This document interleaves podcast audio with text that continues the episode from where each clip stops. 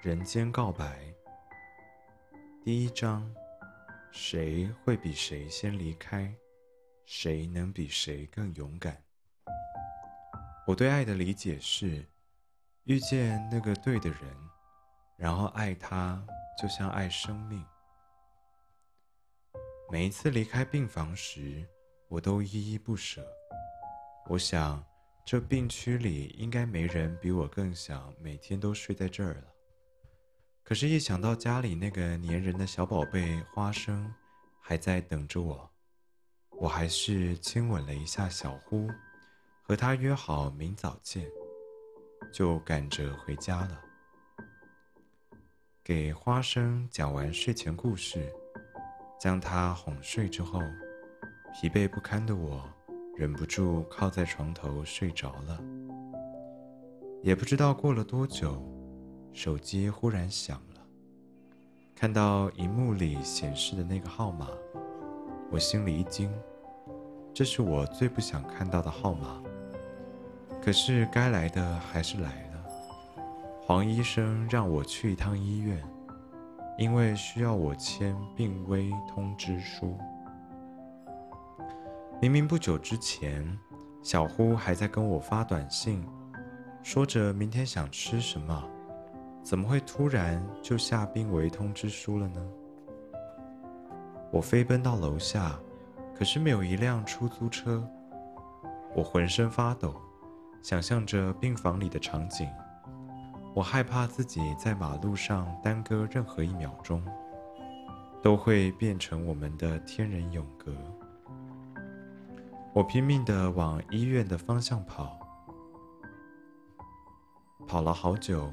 终于拦拦到一辆车。那个幽暗的停车场怎么会那么长？我怎么会像个瓜牛那么慢？小 K 仔晚上好，谢点心谢回搓，欢迎来签到。等我到了病床前，看到那个虚弱的、被监测仪困住的小呼的时候，我忍不住掩面痛哭。他伸出手，喘着气跟我说：“别哭，我没事，别担心。”可是我怎么能不担心？眼泪止不住的流。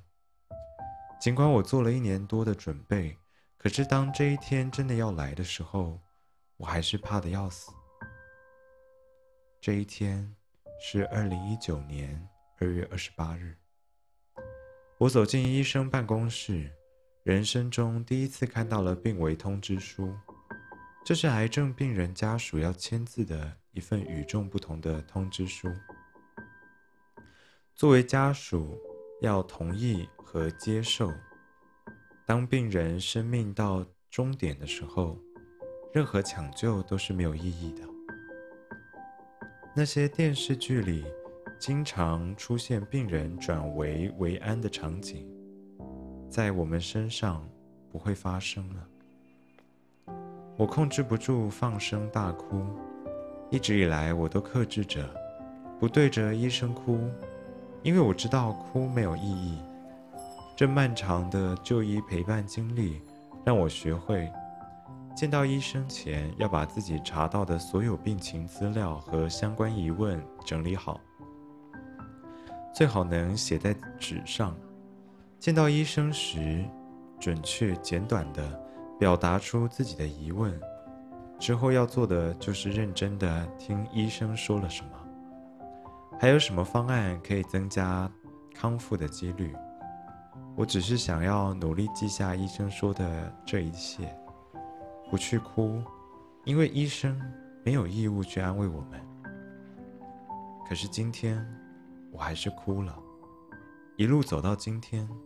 终于还是要到终点了，倒计时的沙漏，终究还是要漏完了。黄医生为我擦干眼泪，要我好好陪小呼走完剩下的时间。他说，他会竭尽全力减轻小呼的痛苦，让他更有尊严的离开。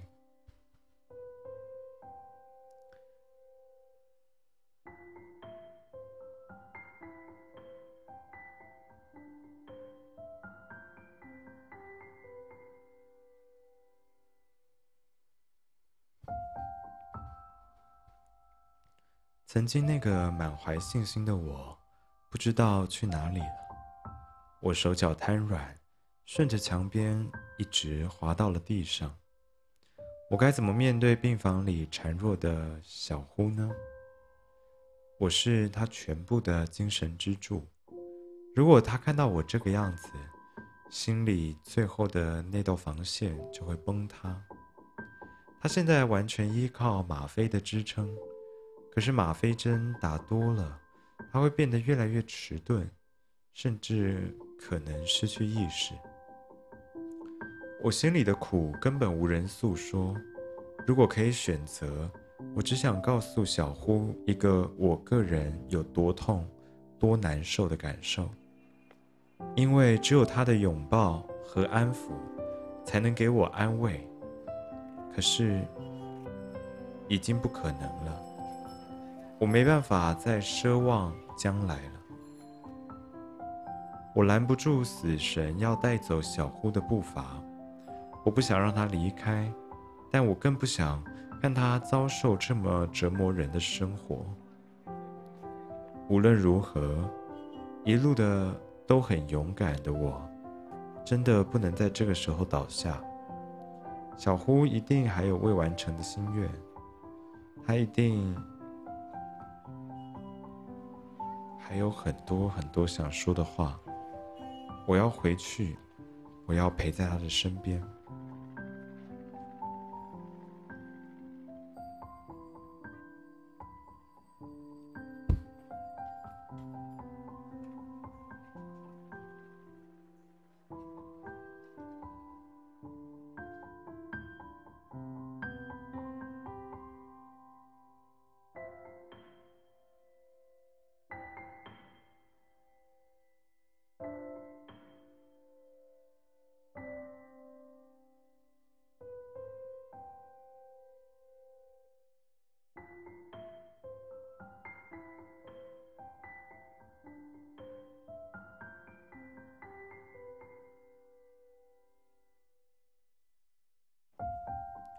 谢谢回搓，谢谢点心。那我们继续喽。擦干眼泪，回到病房，答应过彼此不会欺骗、不会隐瞒的我，平静的看着小呼，告诉他，黄医生要我们开心，要我们安心，好好度过这几天危险期，就会稳定了。然后就可以回家住一段时间了。他相信了。小呼牵着我的手，告诉我，他要睡一会儿，让我也趴在他身边睡一下，会没事的。对不起，我亲爱的小呼。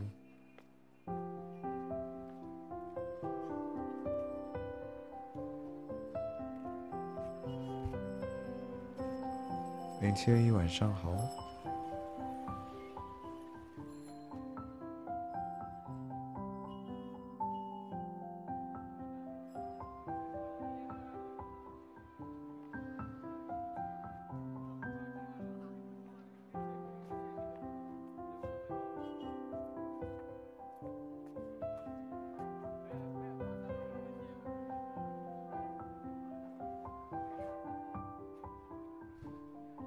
清晨的夜灯下，我看着心爱的小呼，轻轻摸着他高高的鼻梁和白皙的脸庞。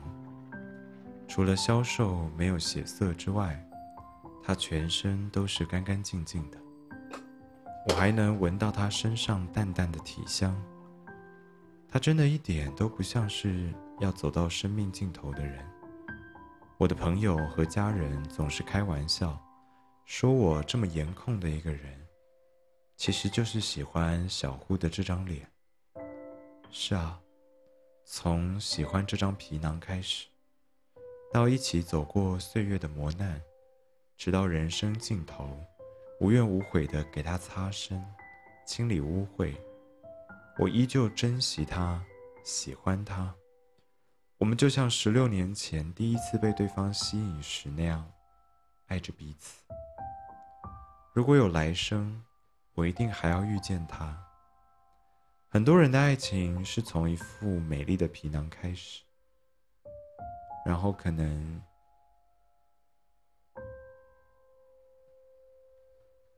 可能用一句性格不合，两个人就结束了。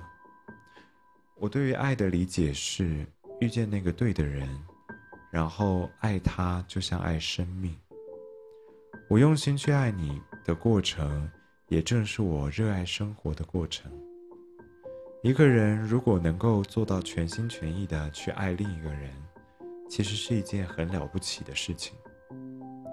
这样的爱让你学会付出，学会包容，学会无私，不必去计较得到的多或少。爱人本来就是个加法的事情。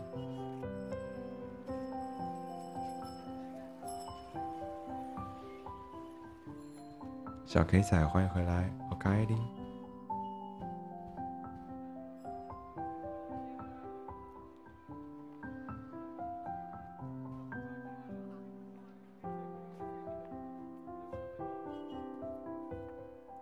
现在，我已经不再奢望奇迹和未来了。我能做到的就是和我的小呼好好道别。他总说，我是他灰色人生里的一道彩虹，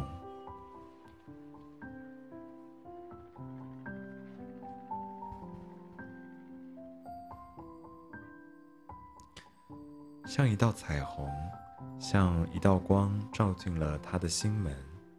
所以我希望，我留给他最后的记忆，依旧是彩虹般。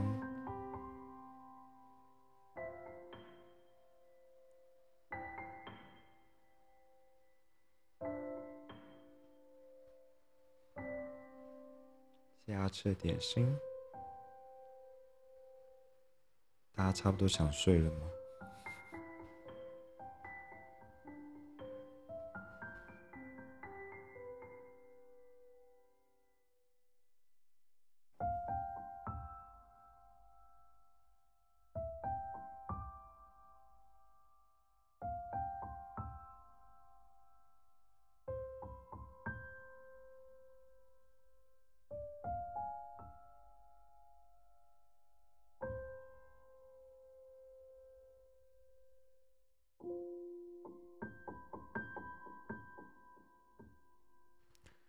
K 仔说：“今天只念书吗？诶，没有啊，有人聊天就会聊天啊。如果有人支持，也会感谢；有人互动，就会互动。但今天人比较少，就会念书。然后这个念书也会有录音，会放到 Podcast 上面。谢谢 K 的点心，谢谢吃点心。人人晚上好，人人下播了吗？”小 K 仔在做家事吗？阿宝把忍忍揪了起来，谢忍忍的两个小宝宝，谢忍忍，谢回搓。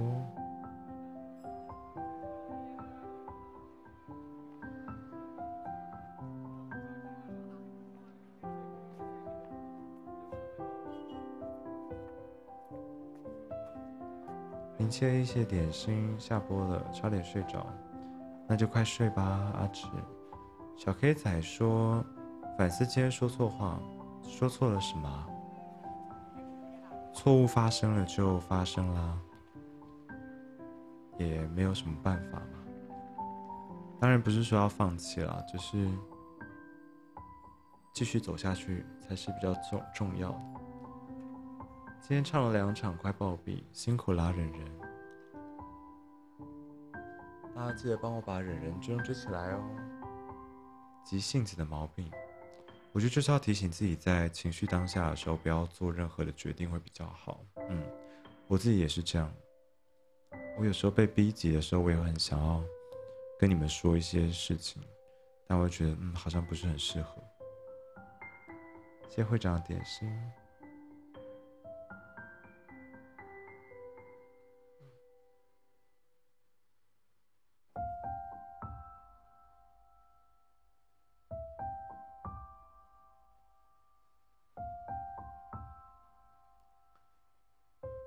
黑仔发生的事情是跟我知道那个人有关的事吗？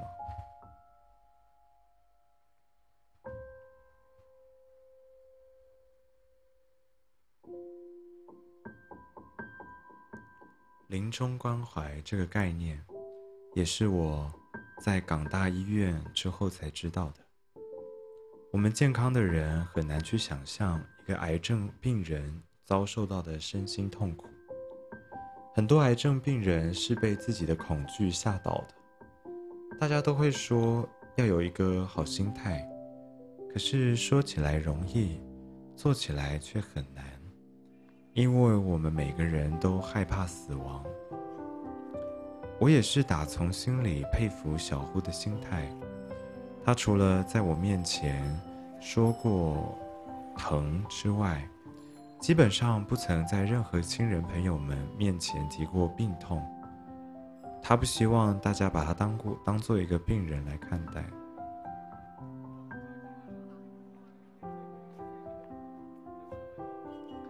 淹没晚上好，九娜姐姐晚上好，谢谢九娜姐的背包里，谢谢建平的点心，不全部是是不是？了解，我想说，跟那个人也没有什么好发生关系的吧？你这个月不是都都跟他说好了吗？晚上好，谢谢大家点心。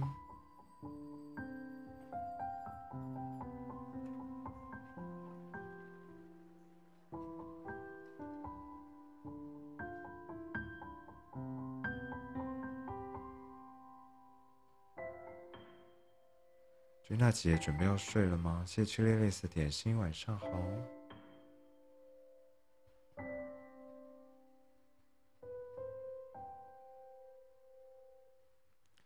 以前我想过，是爱人被突如其来的灾难带走让人难受，还是这样一天天走完倒计时的人生更让人难受？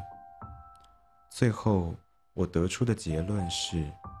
无论哪一种都难受，但最难受的是要亲眼看着爱人离去。无论是突如其来的灾难，还是倒数的终点，只要他是你眼睛真正离开的，那就是追心的感受。这份痛和记忆。终生都无法忘记，它会成为漫长人生中无法碰触的伤害点。无论多么坚强的人，都会被这个击倒，然后又得学着慢慢爬起来。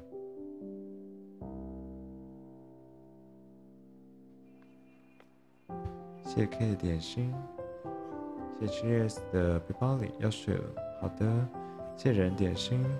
小 K 仔说可能是急性子。有时候自己会觉得说出来的想法给人压力，可是会不会那也是你的想法的延伸？就是他可能不会对别人造成什么压力，是你给自己的压力，想的比较多一点。听你的声音，心情好舒服，哦谢谢建平。巴特今天过得好吗？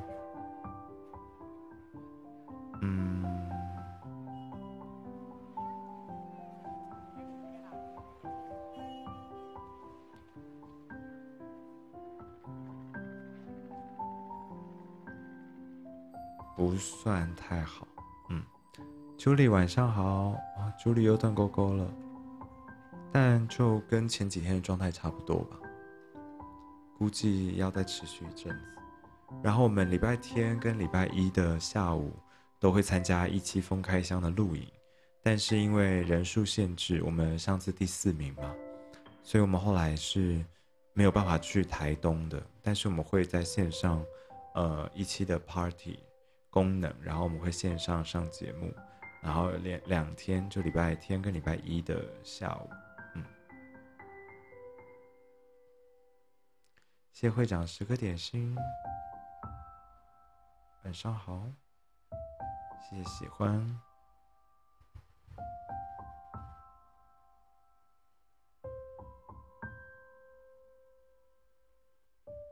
也是做游戏吗？对，应该是游戏，但是详细的内容要等明天才会有节目 round down 出来。谢谢 Joanna 姐姐的背包里背包随机带。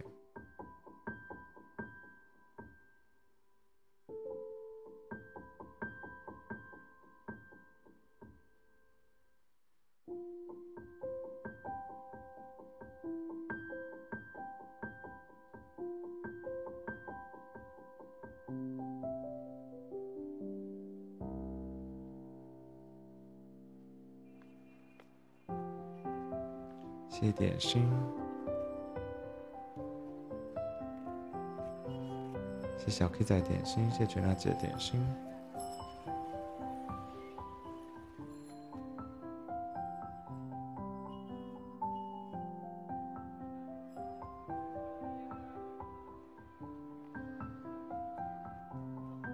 晚上好，谢点心。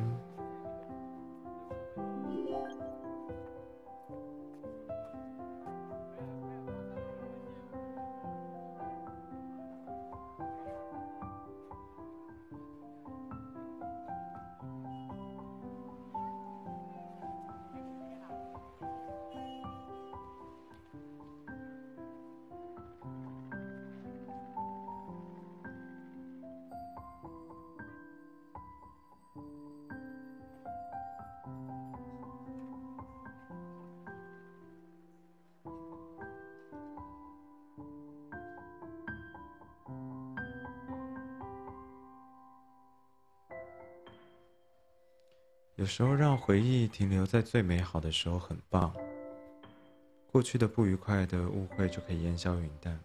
可是你要怎么样定义是那是最美好的呢？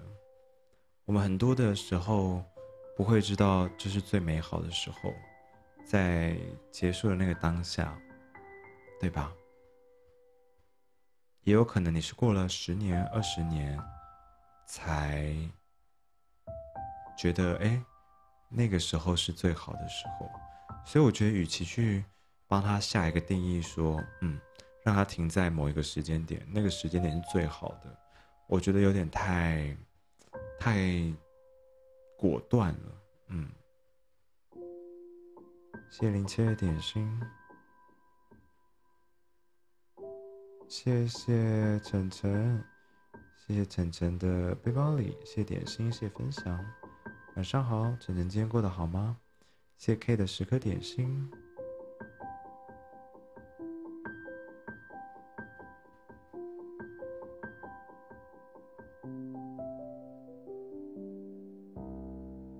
谢 K 的小宝宝，谢鱼儿点心。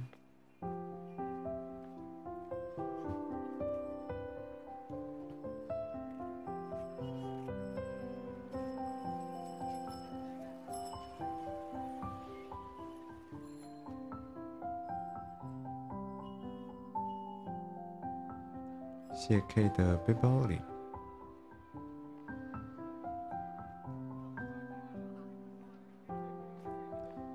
比起爱人离去，我最怕的就是听到别人对我说：“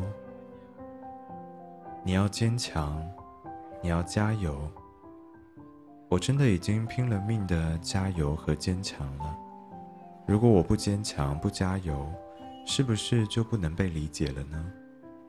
其实照顾病人也是同样的病人，他们也需要爱和拥抱，而不是日复一日的加油。读到这段的时候，我我有一点感觉，就是加油加油，或者是那些鼓励的话，有时候其实还压力蛮大的，而且他其实很多时候。没有办法尽到一个很好的作用，就是不如直接给予关怀或爱这样子。每天下雨，心情发霉了。建平是在南部吗？谢妈咪啊，背包里听你哄睡，声音好舒服。今天有录音，应该是可以放回放啊。今天应该没有心情。最后，我如果最后心情不太好，我再把它切切掉，再上传就好。嗯。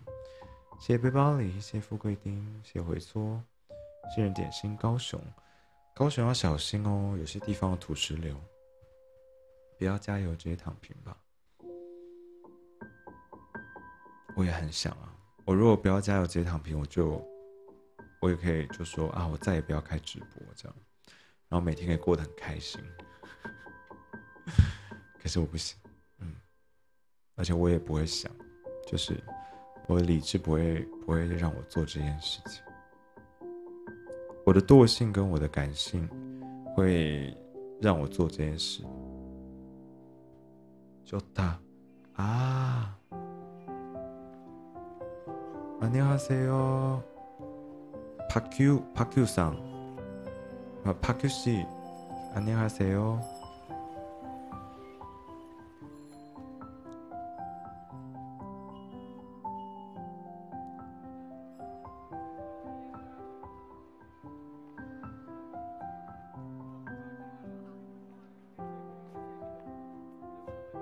백규 아 백규상 죄송합니다 백규상 안녕하세요 谢谢小黑仔的点心谢谢 Jenna 姐的点心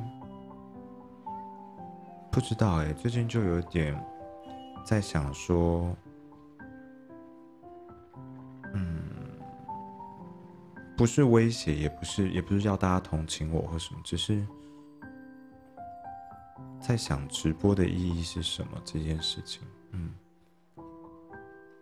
嗯，因为你说，我原本做直播是想要有更多人看到我嘛，然后我也的确很认真在做这件事情，可是没有，然后嗯，自己又花了很多心力跟时间，还还有金钱嘛。所以就会觉得说，我好像失去的比得到的多了很多很多。其实到最后有点在消磨自己的心力。说实在的，嗯，当然我知道大家也尽力了，就是能够支持我的人都很努力了。可是，嗯，我自己是有点累了，嗯，可是不是不是不开心的那种，就是。观望吧，嗯，也不会把话说死了。谢谢阿吃的十个点心。PQ 说累了就休息，但直播环境是不能休息的。小黑仔说前阵子也遇到一个主播的这个想法，那个主播有播这么久吗？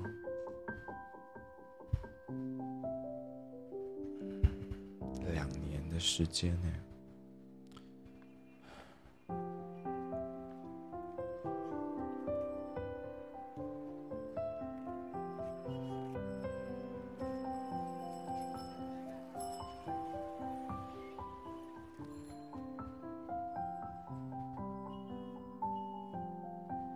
病房的走廊外，每天都能看到坐在角落里打电话哭泣的家属；路过医生的办公室，也总能听到里面的家属在哭诉。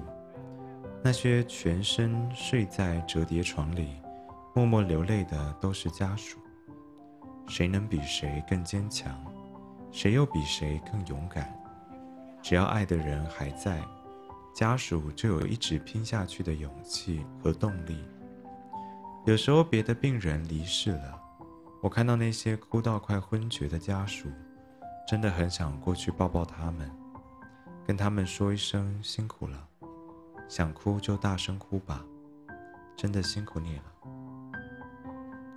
谢谢妈咪呀，王子丁，谢谢，哎，谢谢投票礼。两个月他就心态炸裂了。我觉得最主要是因为今年又要全勤嘛，就是从一开始播到现在已经连续两百多天都没有休息了。你说有礼拜一公休，但我觉得休息一天状态很难，还是很难调整吧。所以就有点嗯，弹性疲乏了。全娜姐说：“每个阶段规划不同，喜欢做什么就做什么。”我昨天听到一个说法，她说：“为什么为什么会有拖延症，或者是为什么总是执行力很低？他说，执行力很低的一个前提是没有危机感这件事情。他说，如果你被丢到非洲大草原，后面有一头狮子或者是老虎在追你，你会去考虑自己的执行力高或低吗？应该不会。就是当你有危机感的时候，你才会去做这件事情。然后他就在说，为什么年轻人这么执行力这么低？因为其实很多时候，我们年轻的时候并没有需要承担太多的压力，什么房贷啊，或者是一些退休的规划啊等等的。我们赚的少的话，我们就花少一点，也不至于完全活不下去嘛。所以，我们其实危机感一直都不是很高。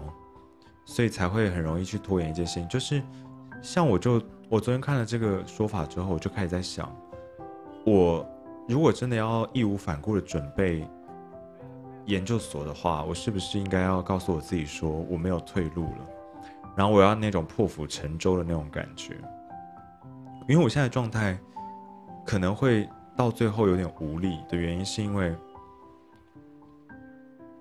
我可能会。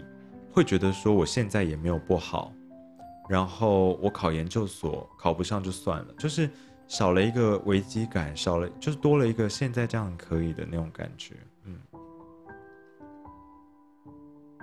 谢谢会长十个点心，阿志晚安，早点休息哦。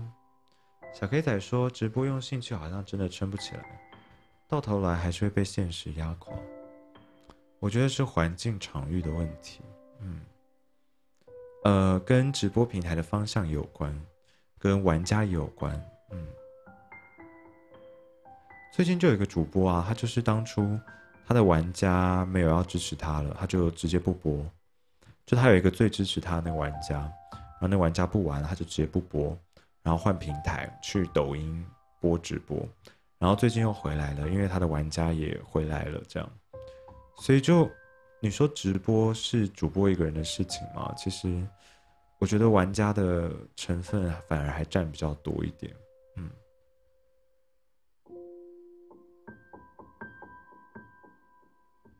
谢 K 的背包里。Hello，哇哇哇，七三八二，谢点心，谢分享，谢小 K 在点心，谢谢背包里，谢点心。阿普尼嘎。阿布尼嘎，请注意哒，会痛是因为还年轻吗？我觉得反而是因为我们有时候太太接受说我们有年轻有本钱可以做某一些事情，可是以因果或者是以一些累积来看的话，我们有本钱没错，可是这个本钱可以挥霍到什么时候？就跟我今天如果是一个不思进取的人，我有我有先天的优势好了，然后我就觉得说我我没有必要现在立刻去做某一些改变，但是我我的这样的危机感，会不会在当我有一天发现说不改变不行，或者是我已经那个本钱已经被我花光了的那个概念呢？我觉得还是要考虑一下。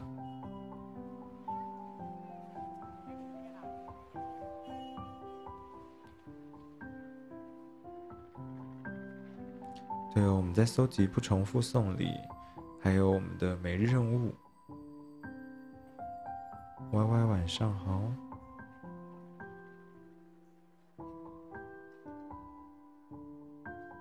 艾森主播晚上好，谢回租。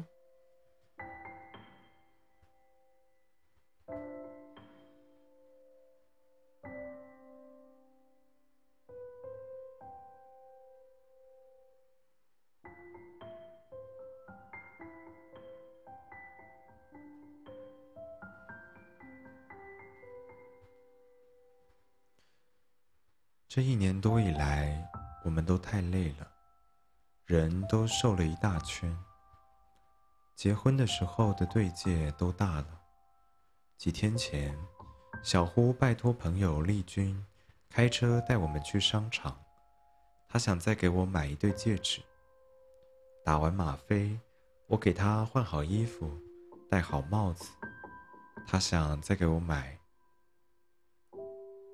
而我们就这样子推着轮椅出门。他已经很久没有离开医院，看到外面的景色了。阳光洒在他的脸上，他看着窗外的一切，眼里却没有光，也没有一句话。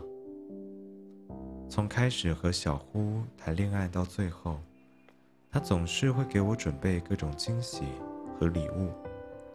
他知道我喜欢花，每年生日、纪念日都会提前给我订好我最喜欢的那种淡紫色的鲜花，也给我买过很多别致的永生花，还总是挑选他喜欢的那种。极简风格的首饰，他说越简单越耐看，就像我在他心中一样。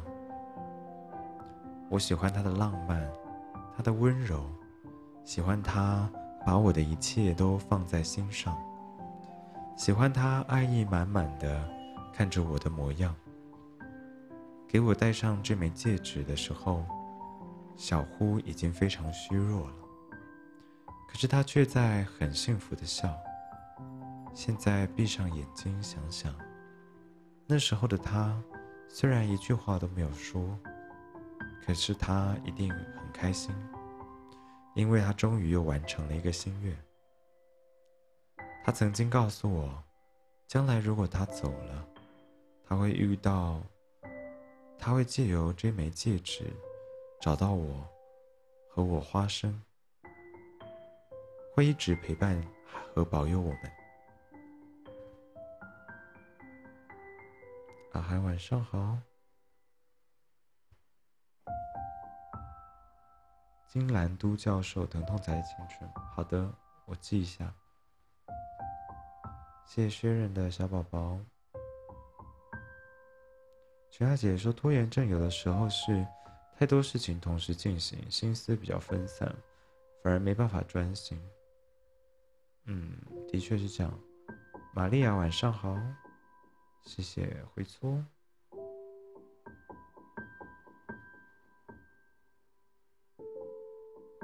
谢谢 Joanna 姐点心，谢人点心。来到病房的亲人越来越多，一群年过半百的长辈看着病床上奄奄一息的小呼，这个画面让我印象很深刻。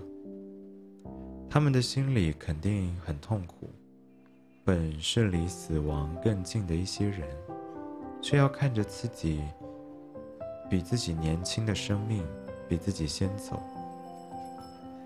当我们害怕死亡时，其实正是敬畏生命的开始。哪有不怕死的人？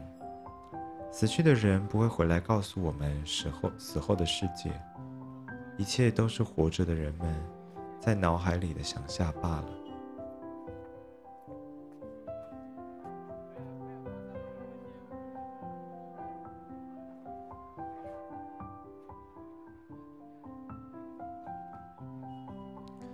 我时常想，当我能够平安的过完今生，来到死亡面前，我应该至少是无悔的，因为从我懂得爱的时候。就用尽全力去爱人，去爱生活。当我懂得死亡的时候，我依旧用尽全力去爱。我只是不想让自己后悔，我不甘心我深爱的人就这么走了。余生的空白，都只能由我一个人去勾勒。我希望我们的爱情长卷上，还能再多一些美好的篇幅。再多一些温暖的颜色。有些爱和遗憾都是注定的，但是我想让我爱的人知道，他的今生有人深深的爱着你。无论人生有多短暂，我想要让我爱的人感受到温暖。我想要告诉他，我们在一起的平凡时光，永远都是最耀眼的。建平说：“死不可怕，可怕的是我们不知道哪时候会死。”我们之前有讨论一个过一个话题：如果知道自己什么时候会死，是一件好事吗？嗯，其实挺多人不想要知道自己什么时候会死的，反而你，你如果知道什么时候会死的话，就人生好像就少了一些意外嘛。嗯，而且危机本来就是。在危险之中有机会啊，所以就是还是可以在个中找到我们需要的东西，只是我们必然会受伤或承担一些比较严重的东西。嗯，谢小 K 仔十颗点心，小 K 仔要先走了，对吗？清明说，我女儿二十五岁，在教会弹钢琴，礼拜天主日，结果也是弹完钢琴就去天堂，节哀。我觉得很多事情的确会是意料之外的。人生真的无常，不知道下一分钟我们会不会发生什么，所以要把握。是的，就是我觉得爱要及时这件事情不会只发生在长辈身上，对所有人都是。嗯，不要吝啬吧，不要吝啬自己的爱。我觉得。谢谢点心，谢谢大家的背包里。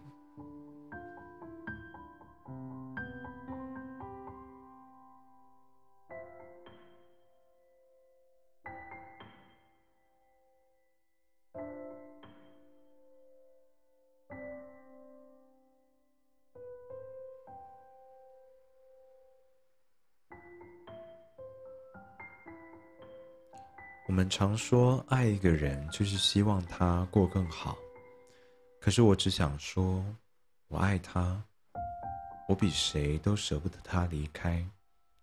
但是我现在只想告诉他，如果你在这个时候松开你的手，我不会怪你。我并不想要让你过得这么痛苦。可是话到嘴边，却不知道怎么开口。一直以来，我都是那个努力让他求生、给他希望的那个人。如今我开口要他放弃，我怎么做得到？而且现在的他，比任何时候的求生意志都还要更强烈。我从不埋怨上苍让我们经历了这场生死的浩劫。可是我觉得太残忍了，我们要面对爱人的死亡，要面对旁人的不理解和伤害，还要面对嗷嗷待哺的儿子，最后还要面对明明脆弱到不行，却不得不坚强的自己。看到一个陌生人的离去，我都会心痛。我根本无法想象，当我深爱着的他离开我的那一刻。我要怎么样去面对？可是，改变不了的事情，也只能让自己去接受。虽然我脆弱，但我很清醒的知道，无论人生陷入什么样的绝境，我都不能放弃。爱，不是逃避的去赴死，爱，应该是一种赴汤蹈火后的理智觉醒。谢绝娜姐点心，谢人十个点心，谢普通点心。好了，我们快要十二点了，准备要跟大家说声晚安喽。谢谢大家今天的陪伴，谢谢大家每天的陪伴。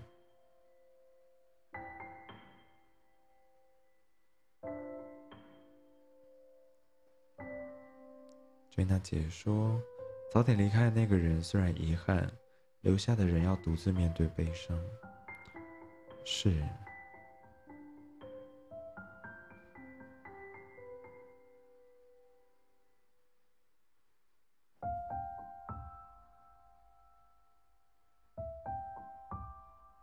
谢妈咪呀点心，谢会长点心。好啦，我们准备要下播啦。我们最近应该都会比较准时一点下播，因为。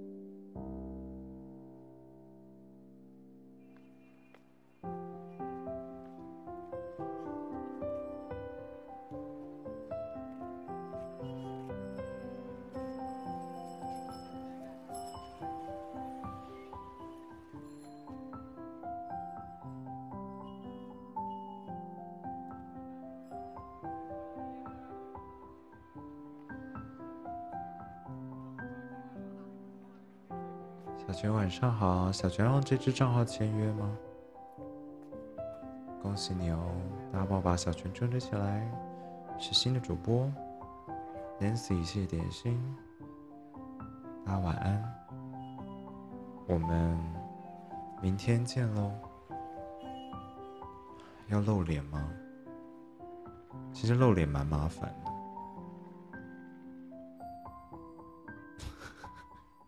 因为就是每次都要为了那一个小时化妆，你知道吗，然后可是搞不好又不会有人来看，然后你就觉得说啊，我我我要我要化妆吗？